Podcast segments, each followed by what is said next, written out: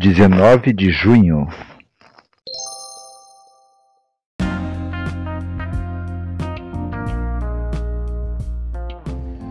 Bíblia Bom Dia, versão Nova Tradução na Linguagem de Hoje. Reflexões, Pastor Israel Belo de Azevedo. Áudio, Pastor Flávio Brim.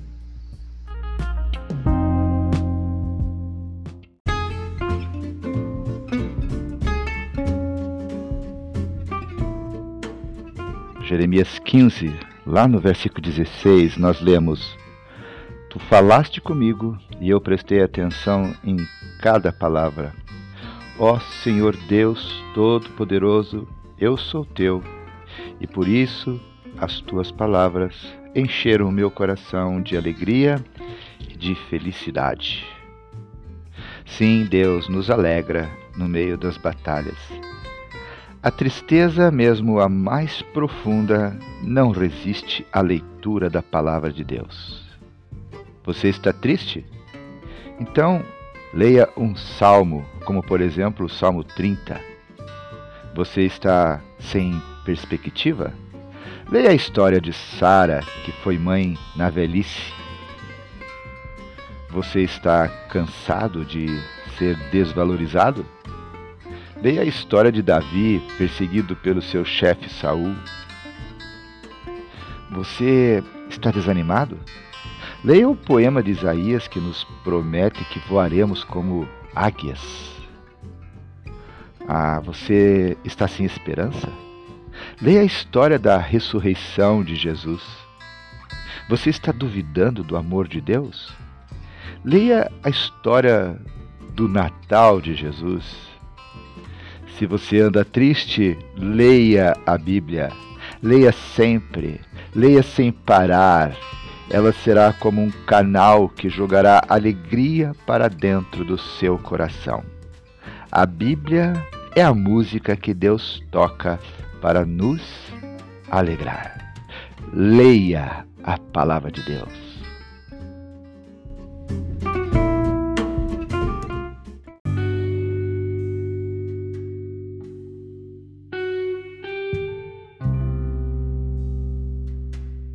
Jeremias é o livro de um profeta que, inspirado por Deus, enxerga além dos acontecimentos do momento em que ele vive. O povo estava dominado pelo medo porque os inimigos estavam às portas do país e eram poderosos. Em busca de segurança, o povo apelava para os falsos profetas que diziam mentiras e se afundavam na idolatria atrás de deuses que os pudessem socorrer naquela circunstância. O profeta Jeremias quer mostrar como Deus age. Dado o contexto, o povo podia pensar que Deus se ausentara da história. Não, diz Jeremias, ele age, mas não age segundo os esquemas humanos, e ele não pode ser manipulado pelas pessoas. Deus é soberano. Ele é soberano tanto quando as coisas vão bem, quanto quando a situação parece estar fora de controle. Um versículo chave para memorizar na leitura de Jeremias se encontra lá em Jeremias 29, 11, onde lemos: Só eu conheço os planos que tenho para vocês, prosperidade e não desgraça, e um futuro cheio de esperança. Sou eu, o Senhor, quem está falando. Que Deus abençoe a leitura da Sua palavra.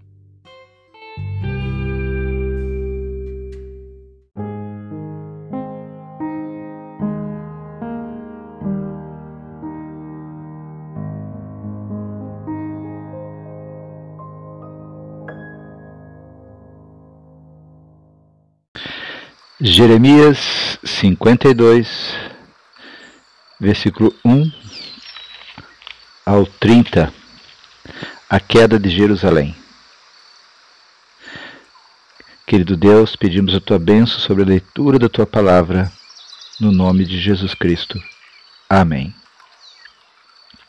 Zedequias tinha 21 anos de idade quando se tornou rei de Judá, e reinou onze anos em Jerusalém. A sua mãe se chamava Hamutal, filha de outro Jeremias, que vivia na cidade de Libna. O rei Zedequias pecou contra Deus, o Senhor, fazendo o que era errado, como rei Joaquim também havia feito. O Senhor ficou muito irado com o povo de Judá e de Jerusalém, e por isso fez com que fossem levados como prisioneiros. Zedequias se revoltou contra o rei da Babilônia.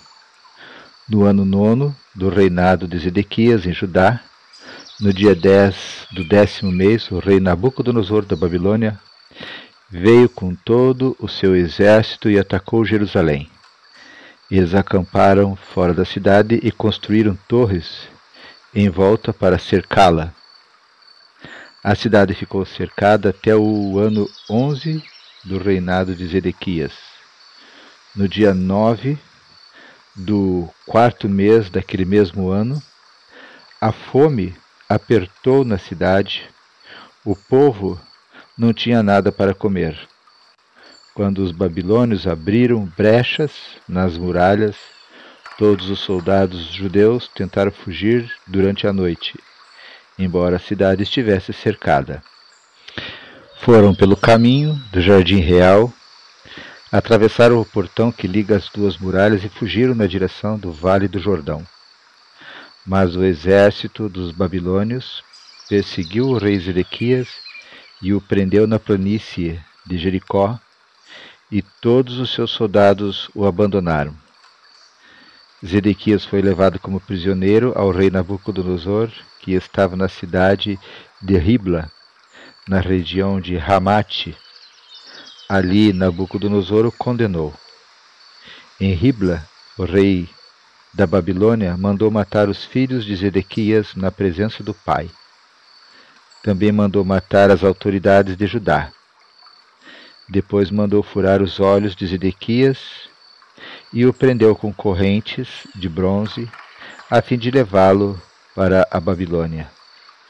E Zedequias ficou na prisão em Babilônia até o dia da sua morte versículo 12, a destruição do templo. No ano décimo nono do reinado de Nabucodonosor da Babilônia, no dia 10 do quinto mês, Nebuzoradã, conselheiro do rei e comandante-geral do seu exército, entrou em Jerusalém ele incendiou o templo, o palácio do rei e as casas de todas as pessoas importantes de Jerusalém.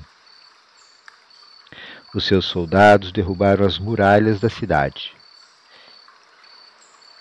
E Nebuzaradã levou como prisioneiros para a Babilônia os que haviam sido deixados na cidade, os que haviam fugido para o lado dele e o resto dos operários especializados.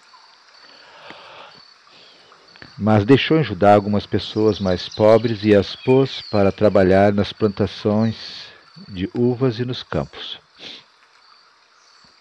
Os babilônios quebraram as colunas de bronze e as carretas que estavam ao lado do templo, também o grande tanque de bronze. Então levaram todo o bronze para a Babilônia. Levaram as pás e as vasilhas usadas para carregar as cinzas do altar e as tesouras de cortar pavios de lamparinas. Levaram as tigelas onde eram recolhido o sangue dos sacrifícios, as vasilhas de queimar incenso e todos os objetos de bronze usados no culto.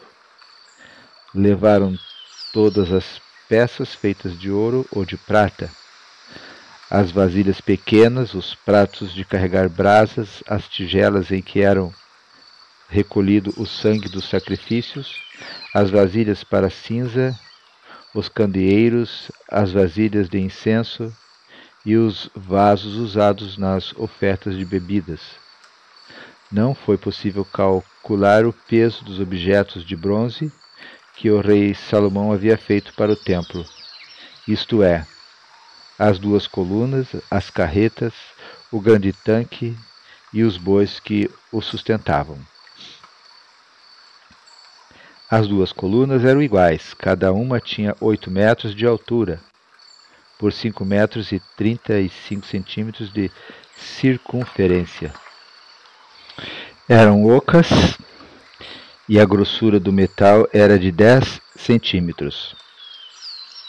No alto de cada coluna havia um remate de bronze, que media dois metros e vinte de altura. Em toda a volta do remate havia um enfeite rendilhado e com romãs. Tudo isso também era de bronze. No enfeite rendilhado de cada coluna havia cem romãs, sendo que noventa e seis delas podiam ser vistas do chão. Versículo 24 o povo de Judá é levado para a Babilônia. Nebuzaradã, o comandante-geral, também levou como prisioneiros Seraías, o grande sacerdote, e Sofonias, o segundo sacerdote, e os três outros oficiais de importância do templo. Da cidade ele levou o, o oficial que tinha sido o comandante das tropas, sete conselheiros do rei que ainda estavam lá, o oficial encarregado de alistar homens para o exército e mais sessenta homens importantes. Nebuzaradã os levou ao rei da Babilônia, que estava na cidade de Ribla, na terra de Ramate. Ali o rei mandou surrá-los e depois matá-los. Assim o povo de Judá foi levado como prisioneiro para fora da sua terra. Este é o número de prisioneiros que Nabucodonosor levou no sétimo ano do seu reinado. Levou três mil e vinte e três. No décimo oitavo ano, oitocentos e trinta e dois de Jerusalém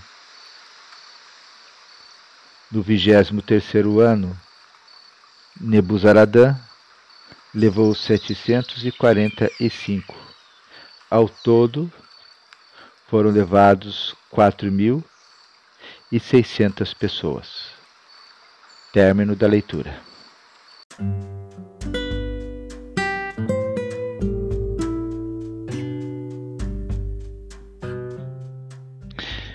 No resumo que faz da história, o livro de, Je de Jeremias mostra que o pecado tem consequências dramáticas. Os líderes foram advertidos, mas preferiram não ouvir a mensagem de Deus. O povo foi ensinado, mas preferiu seguir os profetas de mensagens animadoras, mas falsas. Como acontece com o pecado, se não for confessado e se não houver arrependimento, gera seus resultados. A colheita veio, o exílio de parte do povo numa terra distante. O profeta pregou que o povo não deveria resistir à Babilônia, o que lhe permitiria viver em paz na terra. Os líderes levaram o povo a resistir. Foram todos humilhados, o rei Zedequias teve seus olhos furados e morreu na prisão. O templo de Jerusalém, construído por Salomão, foi destruído. A glória de Israel virou pó. A desobediência sempre cobra um preço alto demais.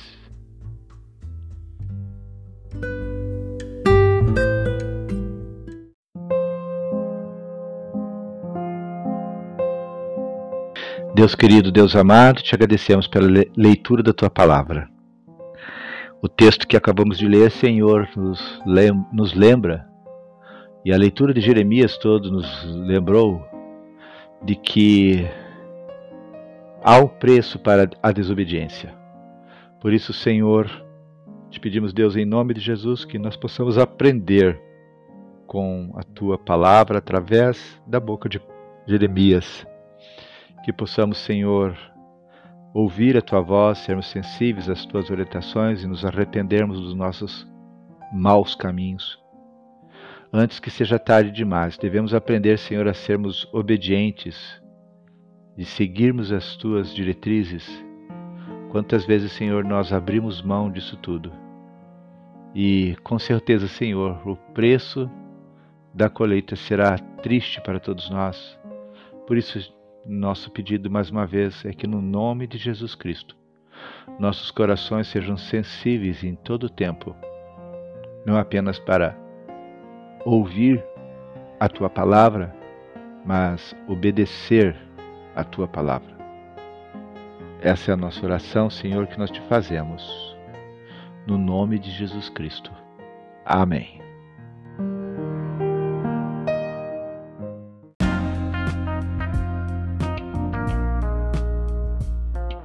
Queridos irmãos, irmãs, chegamos ao final de mais um dia da leitura da Palavra de Deus. Que Deus seja louvado.